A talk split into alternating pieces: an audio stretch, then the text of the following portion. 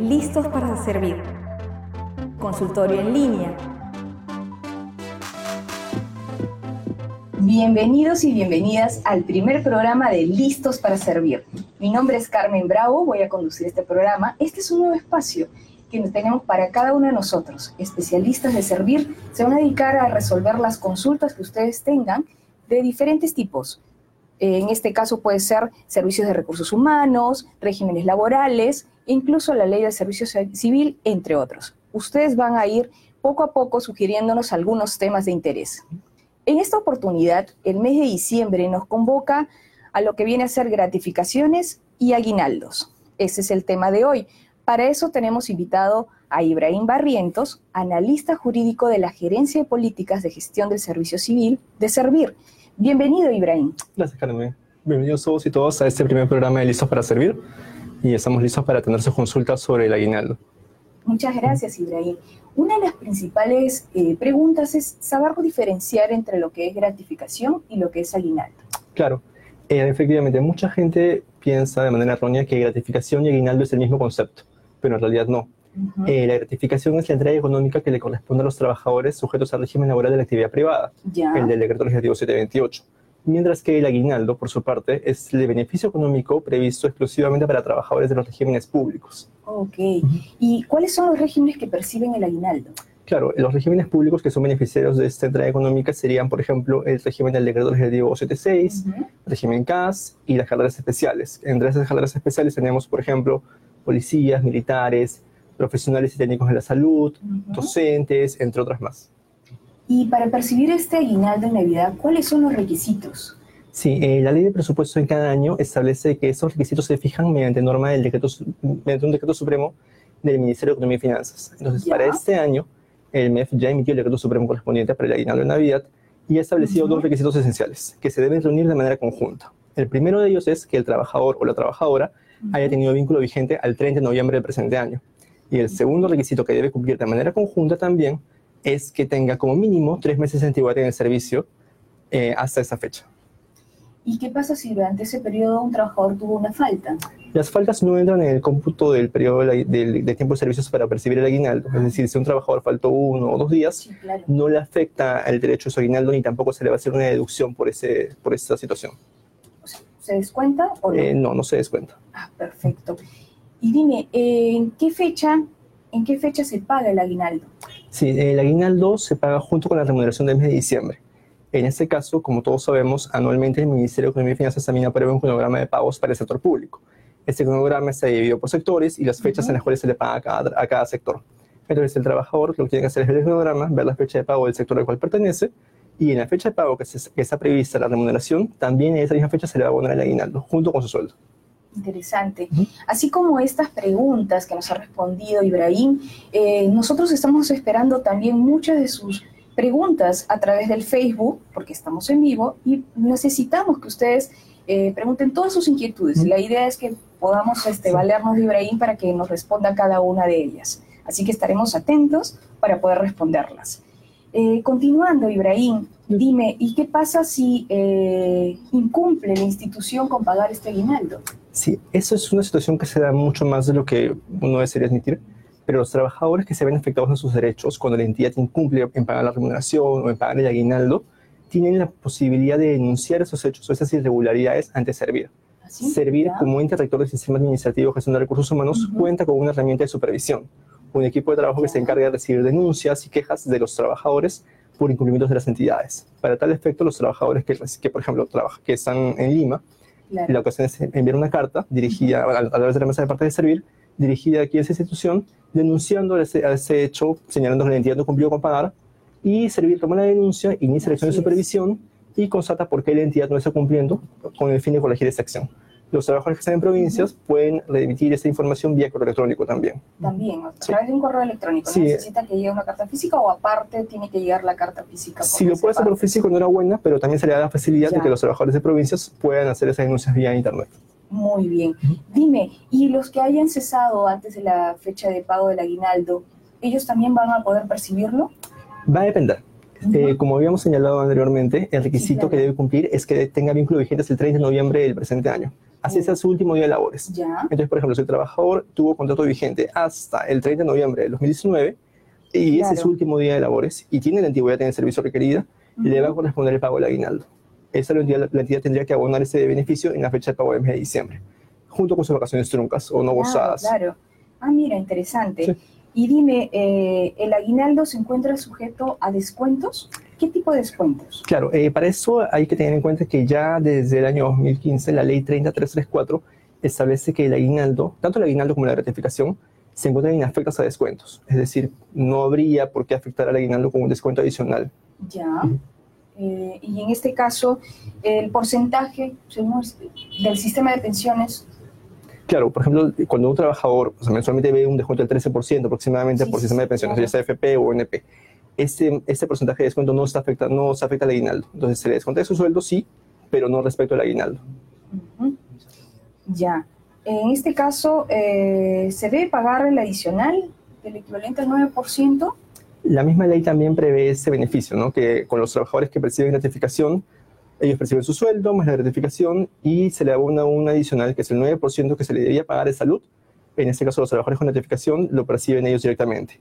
Respecto al aguinaldo, lamentablemente no ocurre lo mismo. ¿Qué sucede? La ley Claro. 3334 dice que este beneficio, el 9% adicional, está previsto únicamente para los trabajadores, que perciben gratificaciones.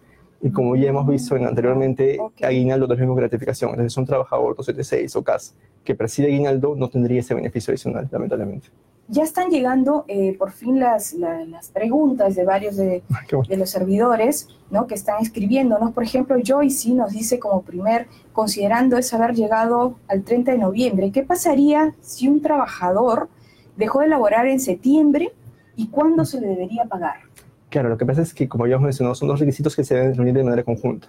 Que si el trabajador no llega al 30 de noviembre, lamentablemente no va a ser beneficiario del aguinaldo. Puede tener, digamos, Ya. un año de servicios y cesa en el servicio el día 25 de noviembre. No llegó el 30. Claro. Ahí pierde todo, lamentablemente. Porque la norma prevé como, ex- como exigencia que tenga vínculo vigente hasta el 30 de noviembre. Ok, mira, interesante, no sabíamos. Bueno, en todo caso, también gracias a Joyce por participar. Eh, Luisa Paredes, Luisa Paredes dice, si el trabajador está trabajando desde enero del 2019 Ujú. y renuncia el 30 de noviembre, ¿cuándo y cuánto se le debe pagar? En ese caso, si ha trabajado todo el año y Ujú. termina el 30 de noviembre, sí, corresponde al aguinaldo completo y la entidad tendría que abonarlo en la fecha de pago del mes de diciembre. Ya, También junto con sus vacaciones truncas y no gozadas, en el caso que sea el régimen CAS, por ejemplo. ok. Eh, si bien sabemos que en diciembre es el, el- el mes en el que se tiene que abonar, Ujú. ¿es exactamente hasta el 15 de diciembre el plazo? No, eso es con las ratificaciones en el sector privado. En el Ya. sector público tenemos un cronograma de pagos y la entidad paga de acuerdo al programa que establece el Ministerio Es de el y Finanzas. programa con el que siempre recibimos nuestros saberes, ¿no? Efectivamente, Carmen, así es. Sí, recibimos nuestros saberes y aparte en ese mismo momento también estamos recibiendo Los dos juntos. Correcto. muy bien Ujú. el aguinaldo. Eh, bueno, sigan con sus preguntas. Eh, aprovechemos que estamos aquí con Ibrahim, él es analista jurídico de la Gerencia de Política de Gestión del Servicio Civil, de Servir, quien eh, amablemente va a responder a cada una de nuestras dudas. La idea es no quedarnos con ella. Ibrahim, como para continuar con el tema, eh, dime, ¿y qué pasa si realmente, eh, aparte de los requisitos que cumplas con los requisitos del aguinaldo, este, ¿cuánto tiempo tú necesitas? Esto se recibe no solamente en diciembre, sino también en, En julio. en julio. Ujú. En julio. ¿Y cuáles son las consideraciones en este caso? Para julio, por ejemplo, el Ministerio de Economía y Finanzas también sacó un, de- un decreto supremo y establecía que en este caso la fecha de, de vigencia del, del contrato o del vínculo laboral debía ser, el corte se debía dar el 30 de junio. Y e igual tres meses de antigüedad. ¿no? Entonces va variando para fiestas patrias al 30 de junio, Ya. para Navidad al 30 de noviembre. Ok, mira, interesante. Cecilia Garay dice, las licencias sin goce ¿no? Son deducidas del periodo que tiene que cumplirse para percibir el aguinaldo. Sí, es la a consulta. ver, eh, hay que tener en cuenta que de acuerdo al manual de licencias y permisos que está vigente desde el año 93, las licencias sin goce de haber o por las que son por motivos particulares no son consideradas como parte del tiempo de servicios de la persona y para ningún efecto. Entonces, al cortar el tiempo de servicios del trabajador, si digamos, el cómputo se hace septiembre, octubre, noviembre, y el trabajador tuvo una licencia, por ejemplo, de dos días en el mes de octubre, ya el mes de octubre ha hecho que se corte el tiempo de servicios de tres meses que pide la norma. Ok. Y ese, ese mes se deduce a razón de un tercio porque ha perdido el mes completo por haber, por haber una interrupción. Mm. Entonces se le considera noviembre, septiembre, que ha sido el mes completo, se le considera noviembre, que también ha tenido el mes completo, pero como octubre está interrumpido, ese mes ya no entra y pierde un tercio del aguinaldo. En este caso, si es que tuvo una licencia, si sea corta, Claro, así es, percibiría lo 200 menciona soles. Cecilia. Ya. Ah, bueno, Cecilia, ya, ya sabes exactamente qué es lo que sucedería. Eh, seguimos con las preguntas. ¿Tenemos alguna pregunta más? Están avisando. A ver, vamos a ver. Todavía están enviando las preguntas.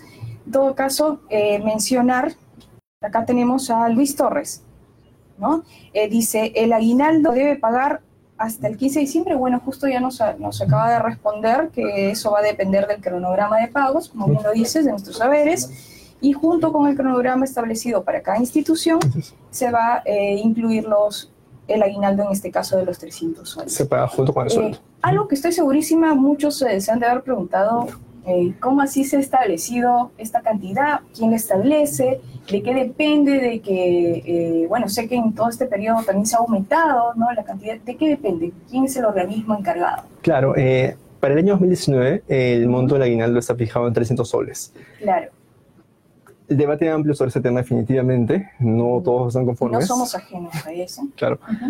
Pero este monto es el que fija la ley de presupuesto del sector público, que es aprobada en este caso por el Congreso de la República y en el presente año, bueno, ha sido aprobado eh, a propuesta del Ministerio de Economía y Finanzas. Esto es del 2014, tengo entendido, más o menos, que se tiene Eh, esa cantidad. Ya desde poco antes, en realidad han habido, a veces cuando hay una, una especie de bonanza económica, sí han habido pequeños incrementos, digamos por en 2015, que, hu- que hubo ese tema, Ya, pero ya en los últimos años la tendencia es mantenerlo en 300 soles. claro, Entonces, los trabajadores del sector público percibimos ese monto porque así lo establece la ley de presupuesto. claro.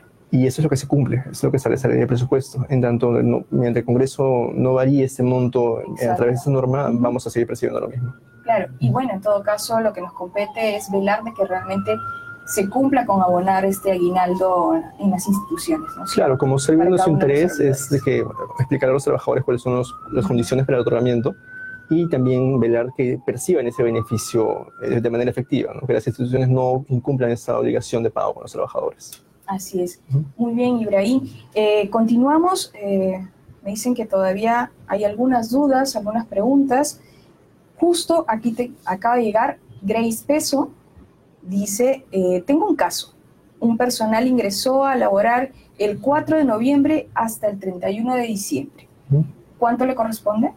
Claro, eh, para poder hacer el cálculo proporcional del aguinaldo, se debe tomar en cuenta únicamente los meses laborados de forma completa, es decir, del 1 al último día del mes.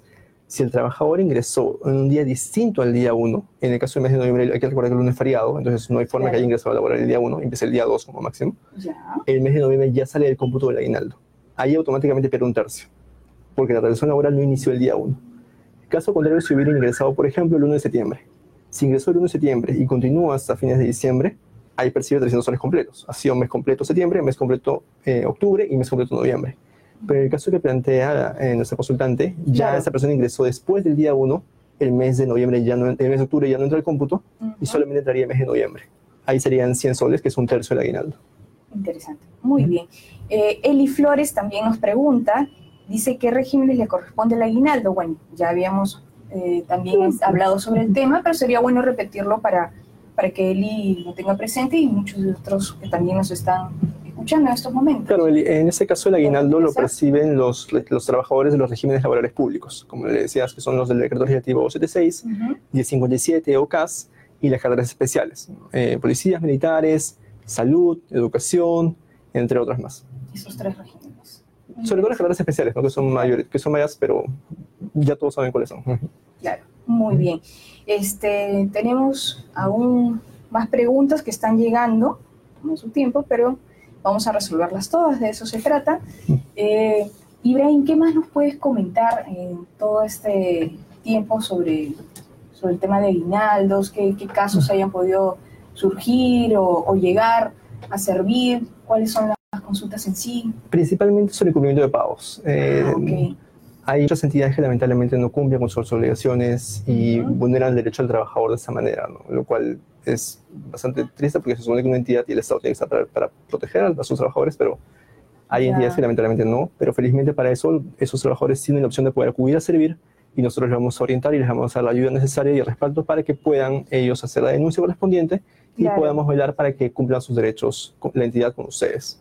Interesante, mira, incumplimiento de pago. Bueno, estaremos atentos todavía a acompañarlos, a resolver, a guiarlos dentro de esto, esta necesidad que corresponde, que es un derecho, y que bueno, en este caso Servir está atento con los especialistas. Tenemos una pregunta más. William Mujica. Eh, William nos dice, si ha laborado todo el mes de septiembre en una entidad y en octubre en otra entidad, bajo el mismo régimen CAS, ¿corresponde el 100% del aguinaldo? Claro, en ese caso no. ¿Qué sucede? Claro. Eh, el régimen CAS es un régimen de naturaleza netamente contractual. Es decir, cada contrato es independiente entre sí. No hay forma de acumular tiempo de servicios entre contratos. Entonces, mi contrato con la entidad A culmina el 30 de septiembre y inicio un contrato con la entidad B, por ejemplo, el día 1 de octubre. Ahí, en ese caso, es una relación laboral nueva y mi cómputo regresa a cero. Entonces, la entidad B, que es la que me va a pagar el aguinaldo en el mes de diciembre, me va a considerar únicamente desde que yo inicié el vínculo con ellos. En este caso, desde el 1 de octubre eso sería dos tercios. Claro, no, no es que exista el tema de la continuidad laboral como existe en el sector privado, en este caso, como tú dices, es por el tema contractual. Es un, es un régimen netamente contractual, no hay acumulación. Uno inicia como Efectivamente. Muy bien. Gracias, Ibrahim. Acá tenemos otra pregunta. Eh, Cecilia Garay nos está preguntando, dice, ¿el aguinaldo está sujeto a retención de cuarta categoría, ese 8%? La retención en sí, hay que tener en cuenta que el impuesto a la renta eh, sí lo pagamos sobre todos nuestros ingresos. Entonces, si bien es cierto que si hay un efecto de los descuentos eh, previsionales y otros que podamos tener de índole legal, el impuesto a la renta sí paga cualquier ingreso que percibamos los trabajadores. Mm, ya, interesante.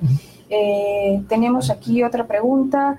Kimberly Rivera, ella nos pregunta, soy CAS desde junio y en noviembre pedí licencia de 21 días.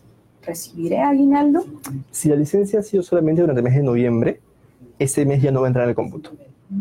Si, por ejemplo, hubiera iniciado, digamos, un ejemplo, el día 20 de octubre y culminaba el 5 de noviembre, ahí, se, ahí entraban en el descuento del cómputo de los tres meses, tanto octubre como noviembre. Y solamente se hubiera considerado septiembre y recibiría un tercio.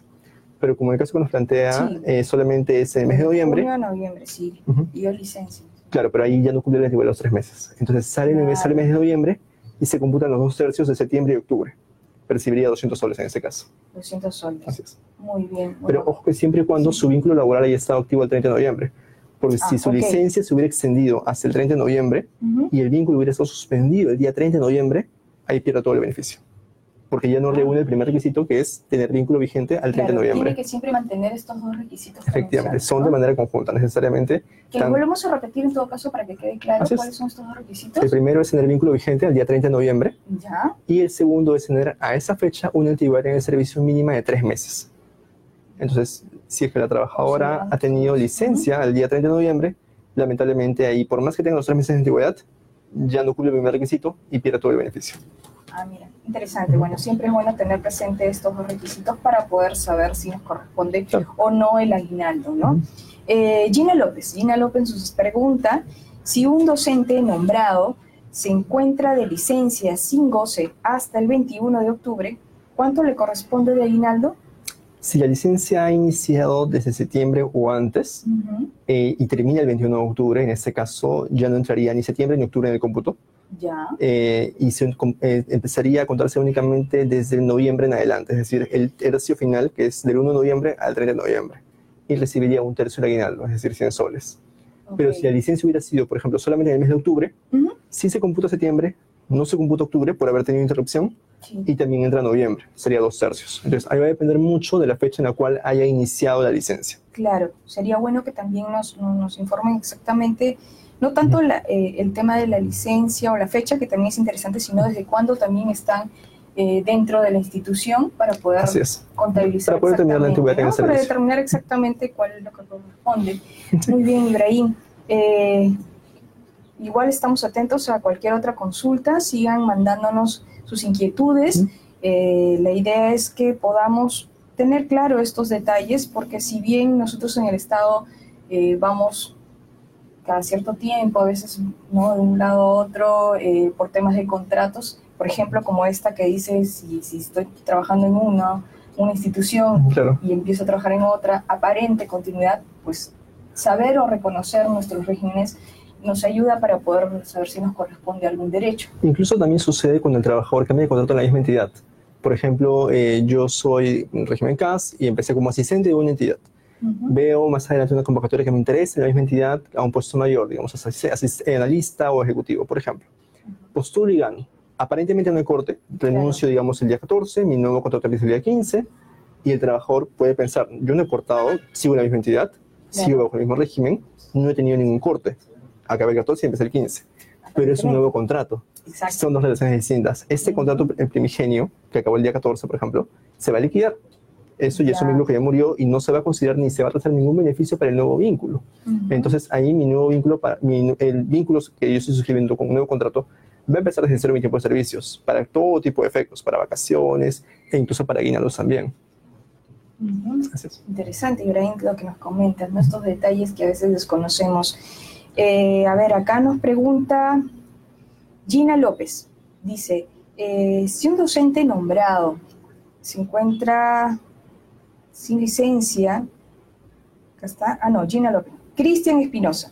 Si el trabajador hubiera tenido faltas en los meses computables para el aguinaldo, ¿tampoco sería considerado el mes completo? No, como ya habíamos explicado anteriormente, en el caso de las faltas, esas no son deducibles del tiempo de servicios para el cómputo del aguinaldo. Entonces, el trabajador puede haber faltado un día, dos días, y eso no va a afectar el cálculo del aguinaldo, se seguiría considerando el mes completo. Pero ojo que eso no exime del descuento de la remuneración. Eso sí va a ocurrir de todas maneras. Y también en caso sean faltas excesivas y sean injustificadas, evidentemente también podría caer una acción disciplinaria posterior por parte de la entidad. Claro, claro, claro. Eh, acá Gina López me indica, dice, si un docente nombrado se encuentra de licencia sin goce hasta el 21 de octubre, ¿cuándo le, le corresponde el aguinaldo? ya habíamos comentado anteriormente, ¿no? Que sucede, ahí va a depender mucho de la fecha de inicio de la licencia pero en principio octubre definitivamente no va a entrar, ¿no? Ya entraría a partir de mes de noviembre nada más. Claro. Bueno, por si quedó alguna duda para Gina. bueno, en este caso eh, hemos tocado este tema interesante, espero que se hayan resuelto todas las dudas de cada uno de ustedes. Este espacio trata de eso, para poder resolver cada una de sus inquietudes en todos los temas que hemos, que hemos visto, que pueden ser eh, regímenes laborales, ley de servicio civil, eh, gestión de recursos humanos y la idea es estar listos para servir. En este caso, gracias por, por su compañía, gracias Ibrahim por estar y acompañarnos en esta oportunidad. Y con ustedes, su servidora Carmen Bravo, será hasta una siguiente en que estemos listos para servir.